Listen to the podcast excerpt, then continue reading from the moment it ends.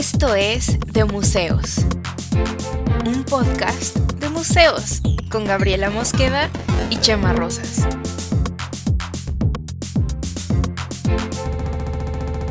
Bienvenidos. Hola, ¿cómo están? Bienvenidos al episodio 6 de De Museos. ¿Cómo estás? Episodio 6 de Museos. Episodio 6. Estoy aquí con, ya lo escucharon, mi querido Chema Rosas, arroba Don Camisa. ¿Cómo estás? Muy bien, arroba Gaby de Gab en el episodio 6 de Museos. De museos. Nunca dices mi arroba bien. Siempre dices una arroba que te inventas. Es que, a ver, y de hecho creo que, creo que sí siempre me confundo porque no sé por qué y creo que, no sé si mi, mi- mi memoria está fallando, es arroba gababab. No, esa era antes. Porque Ya no antes eres no que- arroba gab, gab, gab. No, ahora soy arroba Gab Mosqueda. Ah, Ya eres tan seria. Ya soy tan seria, pero ya soy una adulta y porque cuando tenía el otro es que no quería que nadie me encontrara, la verdad. Estás, estás hablando con Don Camisa, que es mi, es mi username desde la universidad. Y te Bueno, es que yo antes tenía otro Gababab. aún más, antes tenía otro aún más difícil que Gab, Gab, Gab, Gab, Gab. ¿Cuál era, Gab?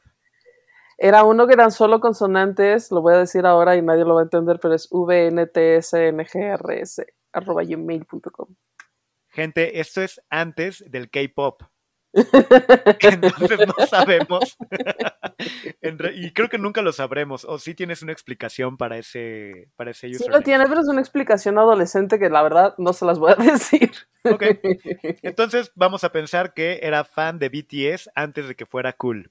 No existía BTS, pero bueno, Así, así de hipster es Gab Gab Gab. Bueno, entonces, ya para no equivocarme. Hola, ¿qué tal? Además que Arroba- traigo una, una blusa muy hipstercita. Oye, sí, ¿eh? Entonces, eh, ya será siempre, hola, ¿qué tal? Arroba Gabriela Mosqueda. Tampoco es, pero bueno. ¿Cómo es Gab Mosqueda? Gab Mosqueda. ¿Qué tal? Arroba Gab Mosqueda. ¿Cómo te va? Episodio 6. Episodio 6, ahora sí vamos a empezar. ¿Cómo está? ¿Ya sabes de qué vamos a hablar, Cami? Eh, lo estábamos viendo ahorita. eh, para quien no sepa, los temas son un poco sorpresa para mí, pero este es, ¿qué, qué cura a un curador? ¿De qué me va a curar, señor curador? ¿De qué me va a curar, señor curador? ¿De qué nos vas a curar? ¿De qué nos va a curar, señora curadora? De nada. Ah. Ok, Fin del fin episodio. del podcast. Esto fue de museos. Chan, Tin, chan, No, la verdad es que este, vamos a hablar un poquito de cómo nace la figura esta del curador, qué hacen los curadores, por qué son famosos ahora. Y Ajá. para como, como cada episodio necesitamos, ¿qué necesitamos, Cami? Contexto, please. Contexto, please. Entonces, Güey, contexto, please. vamos allá, vamos al contexto. Vamos al contexto. ¿Qué- No qué- siempre, qué no siempre existieron los curadores, ¿sabían? No, no siempre existieron los curadores durante casi toda la historia de los museos. Eh, en los museos solo había, haz de cuenta, la exposición permanente y listo. No existía más, ¿no? La gente entonces iba al museo, punto iban al, yo qué sé, al MoMA o iban al Prado o iban al de antropología y esencialmente lo único que podían ver era más o menos lo mismo, pero a partir de los años 80 empezó a haber un boom de las exposiciones temporales. Creo que en un episodio anterior dijimos que íbamos a hablar un poco de, la- de las exposiciones temporales, ¿no? Entonces, Sí. si no hacemos luego un episodio aparte, pues lo vamos a mencionar aquí. Este, las exposiciones temporales, el fenómeno de las exposiciones temporales empezó a surgir a partir de los 80 porque pues se vio como la necesidad de que más, o sea, si el museo siempre estaba igual, si la colección era siempre la misma y era lo mismo que estaba expuesto todo el tiempo, pues no hacía falta que la gente fuera más que una sola vez en su vida casi para saber qué era lo que había allí, ¿no? Entonces, en el afán de poder crear instituciones que recibieran, albergaran muchas más personas y que tuvieran como un trabajo constante más amplio, empezaron a crear exposiciones temporales y a llevarlas de un lado a otro o crearlas ex profeso para que se mostraran allí y para que pudieran atraer a un público nuevo o al mismo público, pero a que vieran nuevas cosas, ¿no? Que, que también me imagino que antes, cuando iba, cuando iba la gente al museo que ya conocía, era porque llegaba alguna obra nueva muy especial, ¿no? Sí, habían, o a veces tenían, a veces, algunos museos todavía lo siguen haciendo, pero es una práctica un poco viejita. Tenían como la pieza del mes y entonces sacaban una y la ponían como en algún lugar especial, pero era solo una y como que le dedicaban un, durante un mes le dedicaban ese espacio central y luego ya la cambiaban el siguiente mes. Pero digamos, es un poco la misma esencia de, los, de las exposiciones temporales, pero solo con una cosa, ¿no? Y de las exposiciones permanentes, el, orden o la museografía, estoy diciéndolo bien, e, era determinada por... Eh, por los historiadores normalmente. No necesariamente un curador, era... No existía la figura del curador, era quizá el director del museo o eh, algún investigador. Casi siempre el orden más bien era cronológico o por este por movimientos artísticos y así, ¿no? Entonces, no sé si alguna vez han visto de estas pelis viejas como de los 50 donde van al museo y en el museo no hay nadie y están ahí sentados y, y es como donde se reúnen como a tener pláticas sigilosas y cosas por el estilo. Sucede creo que en, creo que sucede en, en, los pájaros de Hitchcock. No me, hay, creo que hay una peli de Hitchcock que justo tiene como hay un nudo central en una obra de un museo, pero bueno, no iba nadie. Entonces era un lugar donde la gente que quería pasar incógnita se iba a juntar, ¿no? y, es que aparte, perdón, y, esto va, a ser una así, una tangente medio extraña, pero justo me acordé de la exposición a la que fuimos de Hitchcock.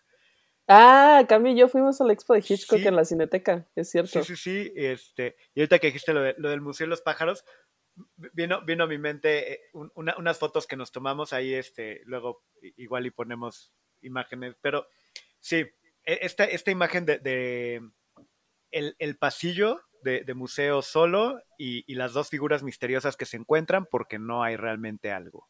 Porque no hay nadie. Porque nadie va a sospechar de alguien que fuera al museo. Ajá. y deja un maletín eh, y luego que otro lo recoja. Nadie.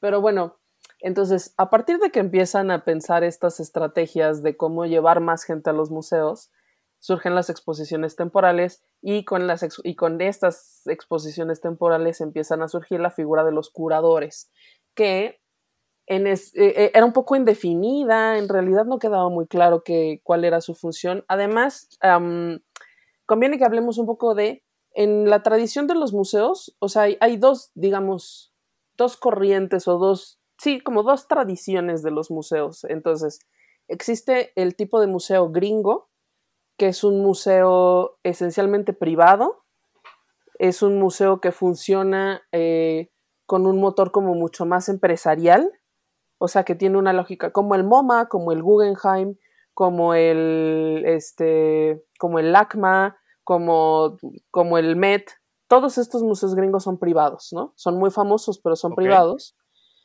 Y entonces todo dentro del museo funciona en una lógica de cómo conseguir dinero para que el museo sea autosustentable, porque pues como no reciben dinero del gobierno o, ah, recibirán, pero poco, este, entonces las estrategias del museo funcionan o van orientadas a tener una muy buena tienda de regalos o crear estas exposiciones que son blockbuster o tener un programa de amigos del museo, vender membresías, o sea, como todo, todo, ¿no? O, estas clásicas cenas de fundraising que vemos tanto en las películas de Batman, por ejemplo. No, la gala del Met, la gala del Met es este a donde va Rihanna y esto es un evento para, para recaudar el dinero del año para el museo.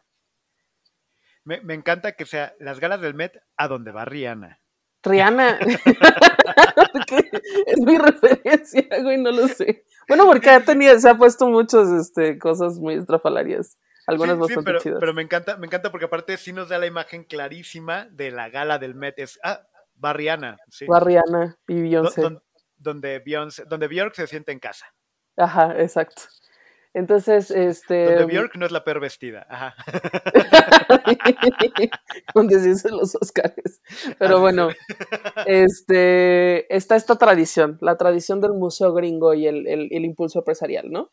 Y luego está la tradición del museo europeo, en la que están el Louvre, el, el Prado y el British, que son museos que dependen del gobierno. Entonces, su presupuesto es enteramente o prácticamente eh, en su totalidad gubernamental. Y entonces la lógica es un poco diferente. porque pues al final como no tienen el, o sea, la necesidad es, es una buena madre de estrategias para conseguir el dinero y los museos europeos em, tenían de cierto, de cierto modo cubierta la, pues a lo mejor necesidades mínimas, tampoco que vivieran en la opulencia, pero este, pero no, necesitaban ese impulso adicional para generar dinero, ¿no? Entonces, de la tradición gringa es de donde sale el término curador, que viene un poco del latín de curator, que es, era la, originalmente era el término que se daba a la persona que sí hacía como más labores de restauración, pero luego ya en lo gringo se y, en, y, en, este impulso de las exposiciones temporales, el término se transformó en curador. Y en España y en otros países no existe la palabra curador como tal, a ellos les dicen comisario. Comisario. A ver, eh, para... Y, ahorita que entras a la parte de etimología, y, y perdón que sea así de básica mi pensamiento, pero bueno, incluso, eh, ¿de qué me va a curar, señor curador? ¿No? Ajá. esto que dices del, curator, eh, supongo que también tiene una relación con curar, con, con esta parte como de sanar. Eh, y, también me quedé pensando, y a, los padres les llamamos curas. ¿Hay alguna relación ahí etimológica? O sea, no entiendo como la parte de de, a ver, eres el que organiza la exposición y entonces la estás curando. Sí, no, más bien se decantó eh, de, de, como es un término prestado pero a lo gringo, entonces la etimología, según yo, no tiene, no tiene este tipo de relaciones con lo latín, pues. Porque también cuando pones algo en vinagre o sal o así, también es como un curado, o, o el pulque, ¿no? Más bien que son los curados de... Está curado, ajá. Sí, no, pero según yo no, hay ninguna relación. Pues a lo mejor la allí no la conozco, pero, eh, pero creo que no. Eh, si usted, estimado podcast, escucha, conoce la relación entre el pulque y los curadores de museos, escríbanos. arroba de museos y, y, arroba don camisa. Y arroba don camisa. Muy bien. ¿Qué okay. tus redes sociales? Pero, bueno. pero bueno, perdón por la interrupción así, y, la verdad medio lela, pero no, no está bien, sí, no está Sí me parece curioso como de decir el cura, el curado, el curador y el doctor que cura. Ah, no encuentro también luego mucho la relación de la palabra, ¿no? E, no, es que este término es, estaba muy difuso. O sea, em, como salió, eh, como surgió primero la necesidad de generar cosas, entonces ahí fue un poco como a trompicones acomodándose cierta figura de autoridad desde la institucionalidad de los museos o las galerías o los proyectos artísticos que se encargara de la gestión de este tipo de, exposiciones temporales, ¿no? Entonces, ¿qué es lo que hace un curador realmente? Pues sigue siendo un poco difuso, no difuso, sino que cambia dependiendo del espacio en el que trabaje. Entonces, el curador del MUAC no tiene las mismas labores que el curador de una bienal y el curador de la bienal no tiene las mismas labores que el curador de un proyecto independiente o el curador de una galería. Aunque todos ellos comparten ciertas tareas, en, algunos en alguna institución a lo mejor está más acotado porque tienen un equipo más grande de trabajo que se encarga de otras cosas y en algún proyecto independiente a lo mejor el curador tiene que hacer todo porque no hay más equipo o el equipo es muy pequeño, ¿no? Entonces, dependiendo del proyecto, es la cantidad de, labores que se le asignan a un curador o que asume. Este, pero en esencia es quien se encarga de varias cosas. Una es, primero, como el discurso. ¿A qué me refiero con el discurso? Es, esto es algo que me gusta mucho decir, se los digo también luego a mis chicos que hacen prácticas profesionales y demás.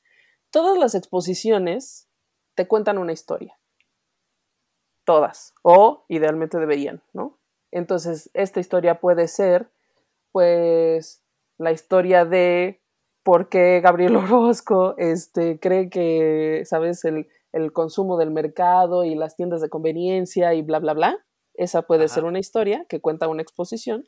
O la historia puede ser la historia del arte de México del siglo XX y que incluye, pues no sé, a Ángel Zárraga y a Diego Rivera y a Alfaro Siqueiros y a eh, todos, ¿no?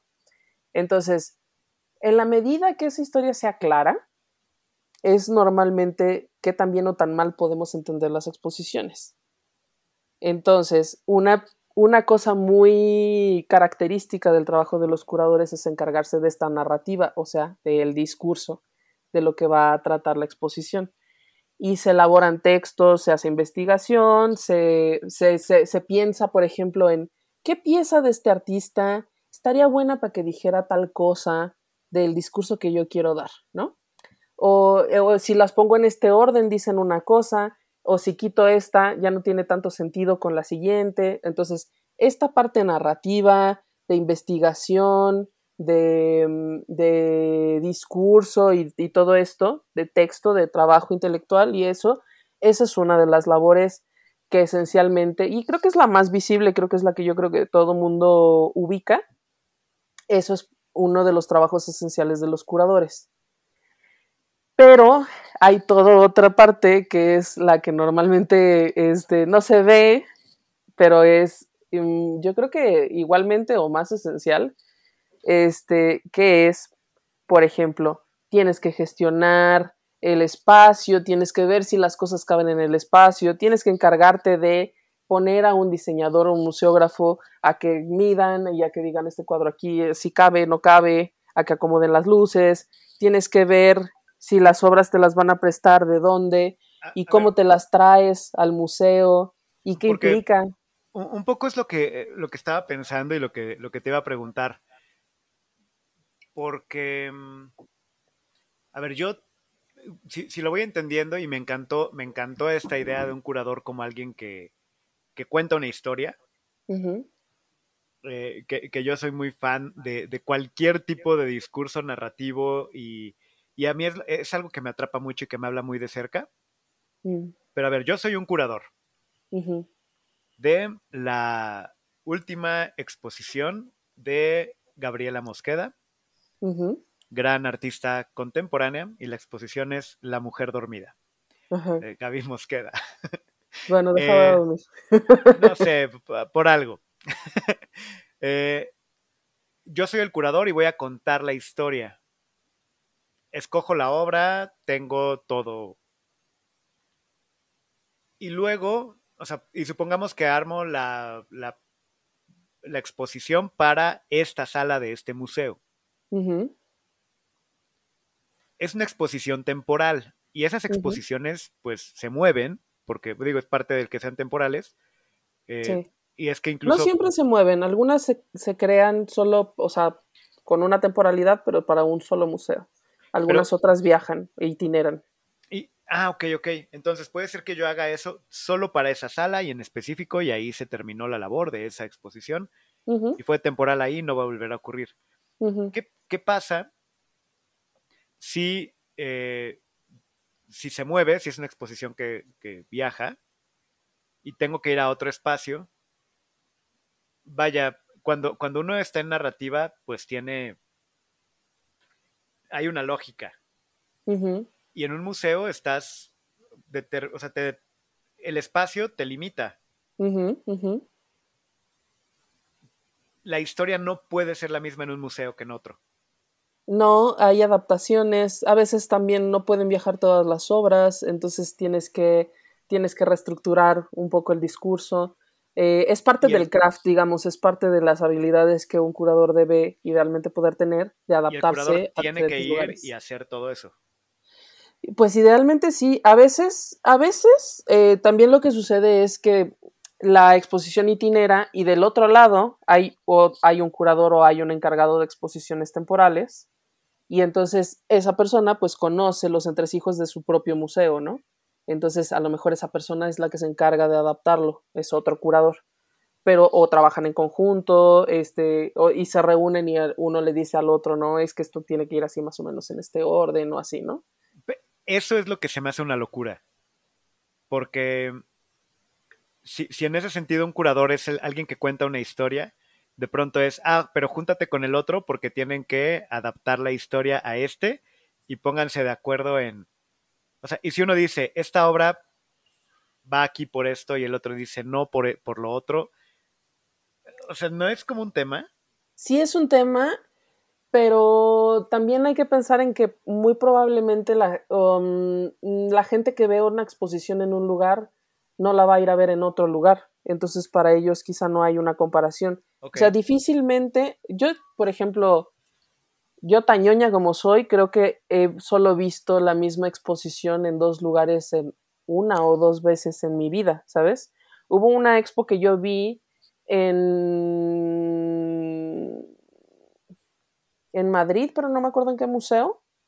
Y, y luego, o sea, y pasó el tiempo y así, ¿no? Y después un día fui al MUAC, aquí en la Ciudad de México, y dije, ah, yo esto ya había visto, ya había visto esto como en este orden. Y, y como que hice memoria y dije, ah, esta es la exposición que yo llegué a ver en Madrid. Había pasado mucho tiempo. Obviamente mi...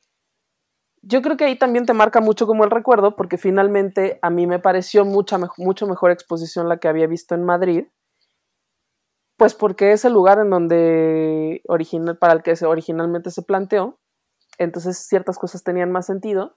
Luego también me daba la impresión, pero no me acordaba con claridad y sigo sin, sigo sin poderlo saber, este, si todas las obras que yo vi en esa primera vez estaban también en la segunda, yo creo que no, porque pues a lo mejor eran obras que no era tan fácil llevarse de un, sabes, de un continente a otro. Y em, pero con todo y todo, pues tampoco es como que yo haya dicho, ah, qué experiencia culera viví. Estoy traumatizada. Pero no, o sea, yo creo que la gente que la vio en el MUAC, pues muy probablemente no, no, no puede distinguir ninguna diferencia, ¿no? Pero también es parte de eso, pues porque es una experiencia que tiene una persona en un lugar, no puede repetirse en otro, o no se repetirá con frecuencia. Y, pero sí, tú con, ya con el ojo que tienes, sí podrías decir, eh, es la misma exposición y, el, y fue el mismo curador. ¿O no? No es algo que puedas identificar. O sea, es... no, es, tan fácil que tú digas, ah, esta exposición es de este curador. O sea, a menos que sean temas muy específicos en los que ya sabes que hay un curador que está súper dedicado a no sé, hay una curadora aquí que se llama Anelena Malet, que eh, está como súper enfocada en temas de diseño contemporáneo mexicano y de la historia del diseño en México. Y entonces va un poco de todo, textiles y muebles y movimientos de diseño y cosas así, pero está, o sea, que si ves una exposición de diseño mexicano, o sea, sí es probable que eh, eh, lo haya hecho ella porque es como un tema de especialidad. Eso también sucede mucho como con los curadores, ¿no? se enfocan mucho en un tema de especialidad. Y es que mucho de mi pregunta va justo por eso, y, perdón que insista tanto en este rollo que me gustó tanto de la narrativa, pero es que eh, un buen contador de historias es muy reconocible, ¿no? Eh, alguien que sabe contar una historia, eh, y puede ser que te esté contando una historia clásica, puede ser que te esté contando un cuento que todo el mundo conoce, Blancanieves, Pinocho, pero tú identificas perfectamente a un buen contador de historias. Y me preguntaba si, si pasa algo así con, con, ese oficio de curador, podemos llamarle oficio o no sé cómo, cómo se clasifica. Pues una, una labor. Sí, sí pasa, pero cuando yo lo, o sea, cuando yo lo identifico es como, otra vez una expo de este güey que lo hace todo súper difícil. O sea, para mal. Un poco para mal, sí. Porque además eh, es, una, es un trabajo un poco escondido, porque no se supone que tú seas el protagonista. O sea, no se supone que el curador tenga que ser el personaje central de la expo, sino el artista o, o el tema de la exposición. Pana, tiene, opiniones muy fuertes sobre los curadores. Entonces, yo no. Últimamente los la figura de los curadores ha tenido como mucho peso, pero mm, yo no sé si eso sea necesariamente bueno. O sea, porque no, no debería ser tu labor la que quede por encima de la exposición o del tema o de los artistas que estás presentando, ¿no? Con todo y todo, a veces sí, como dices, alcanza, alcanzas a distinguir la mano de alguno la mano o la narrativa o el discurso de alguno, este, cuando, cuando yo los veo suele ser porque digo, otra vez estas exposiciones incomprensibles, ¿sabes? estos textos curatoriales, estos... Bueno, que los textos curatoriales son justamente estas, mm, seguramente todos los han visto, todos, todos los que van a los museos un chingo, pero bueno. Eh, que, yo te diría, si estás escuchando este podcast de museos, probablemente sí. Nicho. Muy de nicho. Muy de nicho. Ah, y hay que aprovechar antes de que se nos olvide para mandar, mandar saludos a una de nuestras muchas fans. Miles. A Clara Kiss, que nos escucha. Y ya después, después iremos mandando más, más saludos de todos nuestros miles de seguidores. Y, a Caro Zanoria también, porque fue la que me dijo, está bien padre, pero muy de nicho, pero bien padre. Y la verdad es que sí, y, me gusta. saludos a Zanoria. Saludos. Y este, mm, y ahora por andar tonteando ya son felices de lo que estaba diciendo. Que estaba diciendo. a ver, pero si estábamos hablando de esta parte de, que los, cura, eh, los curadores es, un oficio un tanto oculto. No se trata de que, de que brille el curador, sino ah, obra ya me y el artista. Ya me acordé de qué iba a decir. Los, los textos que están en las entradas de, los, de las exposiciones, o sea, el texto que idealmente te tendría que explicar de qué va lo que vas a entrar a ver, se llaman textos curatoriales, o sea, textos de introducción, pero son parte de, este, del, de este discurso elaborado del discurso curatorial. Y entonces, eh, esos son los que, con los que yo luego tengo así como, mmm, otra vez estos textos, porque son muchas veces muy, muy enrevesados, muy, muy barrocos, sí, muy sí. Ah, ah, y, y luego como, hasta en lugares comunes, ¿no? Como esta obra es un comentario a la bla, bla, bla, ajá, a la de la exquisitez, del infinito, de que es como, bueno, el texto se trataba de que de que yo me llevara información para poder disfrutar la obra, no tanto que me embelezaras con el texto, ¿no? Ajá, ajá, exacto.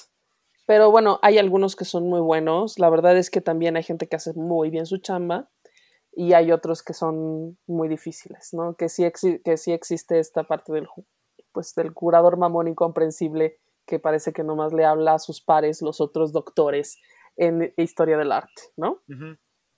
Entonces, este, eso es una parte, ah, hablábamos de, de, de, las dos áreas, las dos grandes áreas que tienen que, de las labores de los curadores.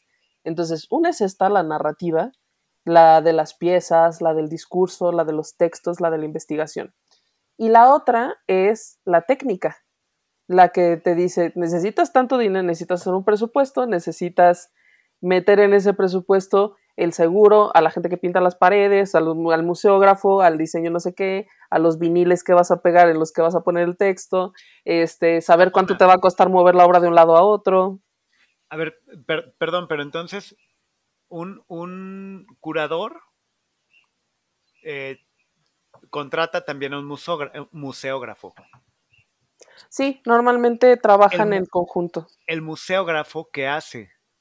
El museógrafo diseña, eh, los museógrafos muchas veces tienen formación de arquitecto, entonces ellos tienen la capacidad de visualizar en el espacio cómo se va a ver un montaje y decir, esto no lo podemos poner aquí porque se va a abrir bien chiquito, o aquí tenemos que darle una vueltecita, poner una mampara para que la gente camine para allá, o este, o si ponemos esto aquí no le va a dar la luz, o, eh, o este tipo de cosas que son, tienen un componente muy amplio de creatividad y de conocimiento espacial, pero son mucho más especialidades técnicas.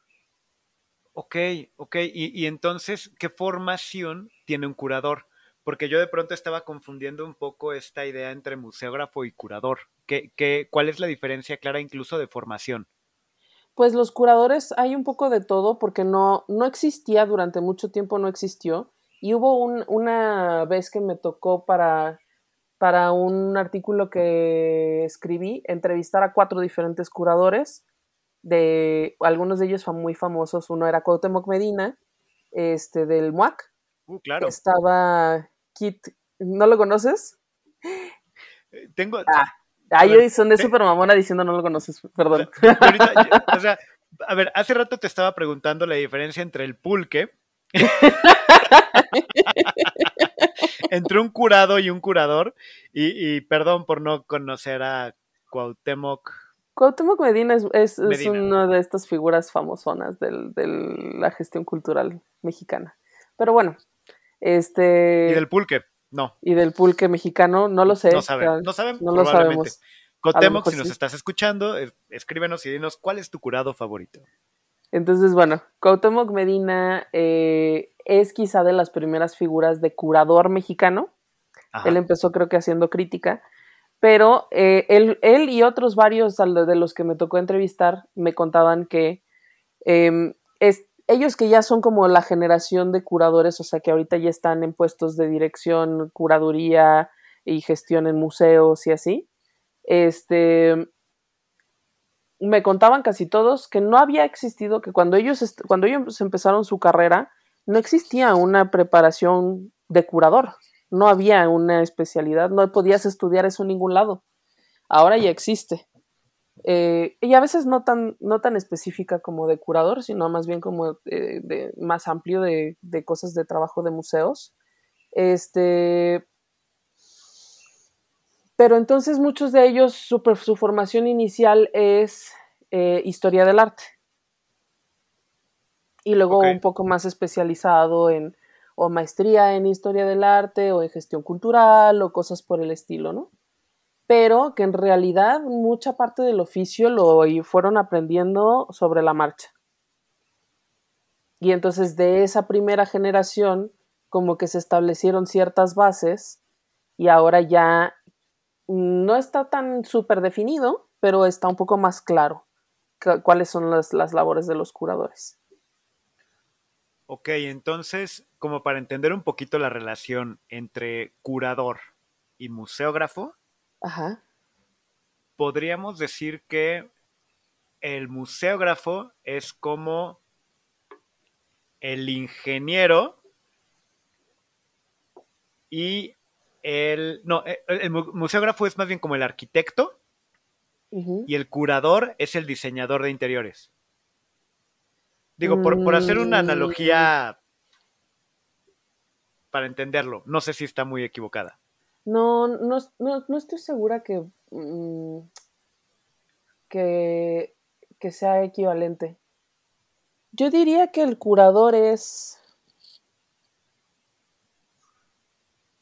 a lo mejor, por ejemplo, poniéndolo en cine, el curador quizá es em, el guionista y director.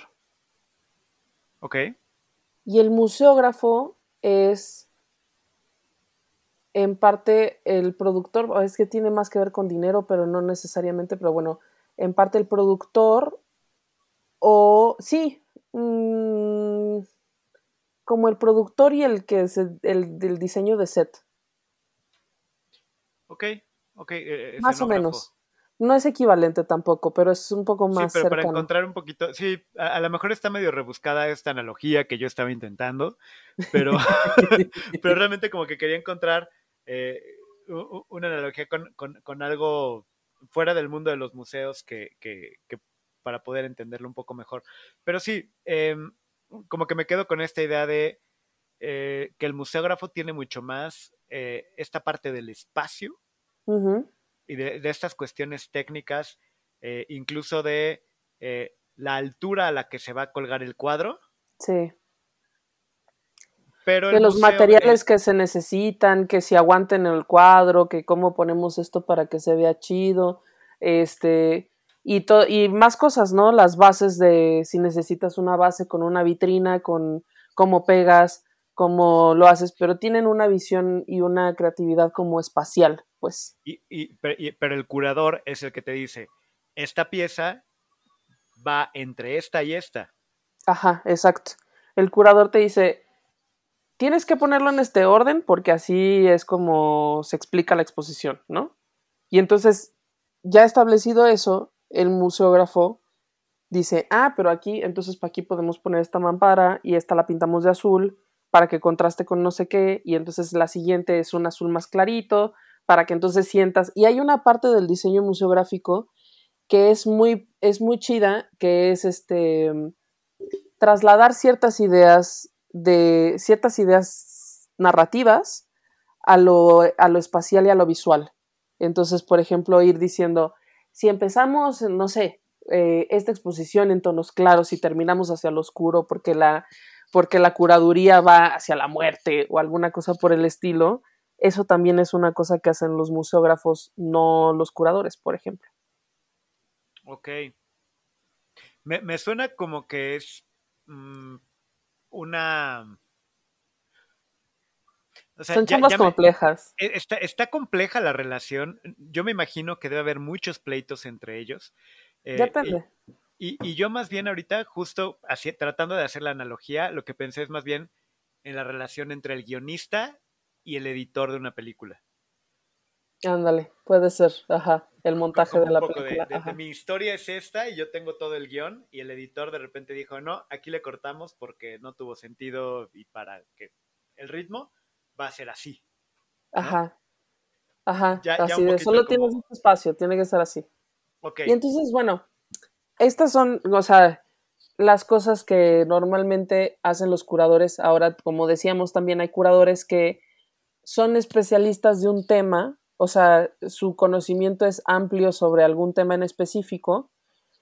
Y luego también hay curadores que más bien su craft es saber cómo lograrlo. O sea, que no necesariamente tienen que saber en específico de qué va cada tema, sino que te dicen, ah, para poder hacer esto necesitas este dinero, esto aquí, esto acá, este equipo, estas personas, eh, este espacio, estas luces, y, eso lo pueden hacer perfectamente.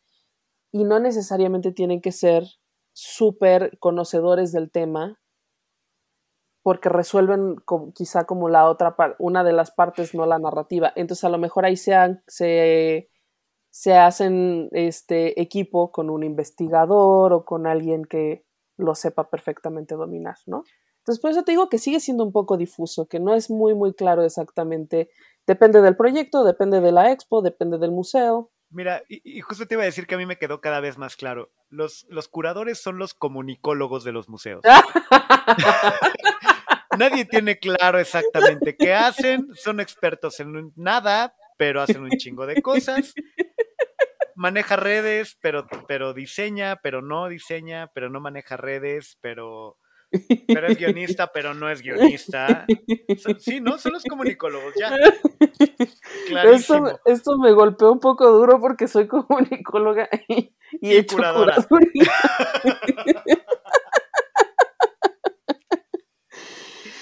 Tiene mucho sentido. ¿Qué hace un comunicólogo? Mira, este, pues sí, sí, este, pues te puede hacer las redes. También sabe un poquito de diseño, te puede decir por dónde. Y los guiones también te los hace, pero no, guionista, guionista no es. Yo creo que prueba, y sí, digo, yo también soy comunicólogo, sé de qué va. Bueno, pues más o menos, más o menos. Entonces, ¿los curadores te van a curar? Pues no. Ah. Un comunicólogo te va a comunicar rara vez. Rara vez, aunque lo hacemos todo el tiempo sin querer sin querer, porque es imposible no comunicar. El medio de mensaje. Ya. McLuhan, las patatas. A ver. Este. Ok, Gab. A ver. Y, desde hace rato que, que, lo comentaste, porque ya también vamos, vamos más o menos a punto de cerrar, pero eh, no me puedo sacar de la cabeza que hace rato dijiste que en España y en otros lugares, más que curadores, son comisarios. Ajá, como sheriff. Se me hace bien raro ese término. Está bien raro y perdón, no lo podía dejar pasar y desde, hace rato lo estoy pensando como un, un curador y un comisario entran a un bar. ¿Quién te cura y quién te encierra? Ah, uno le dice a otro, hay una serpiente en mi bota. oh no, el comisario Woody. Vengo a detenerte, pelota tuerta. ¿Alguien, envenenó el abrevadero. ¿Quién fue? Seguramente, mira, no sabemos, pero el, curador, se hace cargo. Este, sí, se me hace muy raro que sean comisarios. Sí, Eh, algunas cosas varían en la terminología entre España y Estados Unidos y luego, extrañamente en México adoptamos los términos gringos, pero nuestra tradición es la europea, la de que los museos dependen del gobierno, pero, en, pero, pero en pobre, pero en, Latinoamérica, o sea, en versión Latinoamérica donde no tenemos dinero para nada. No, y, es que y, eh, justo el otro día, eh, hace una semana, estaba platicando con, con, con una amiga que tenemos en común, con Sandra Sapiain. Ay, saludos a Sandra, no sabemos Salud. si oye el podcast.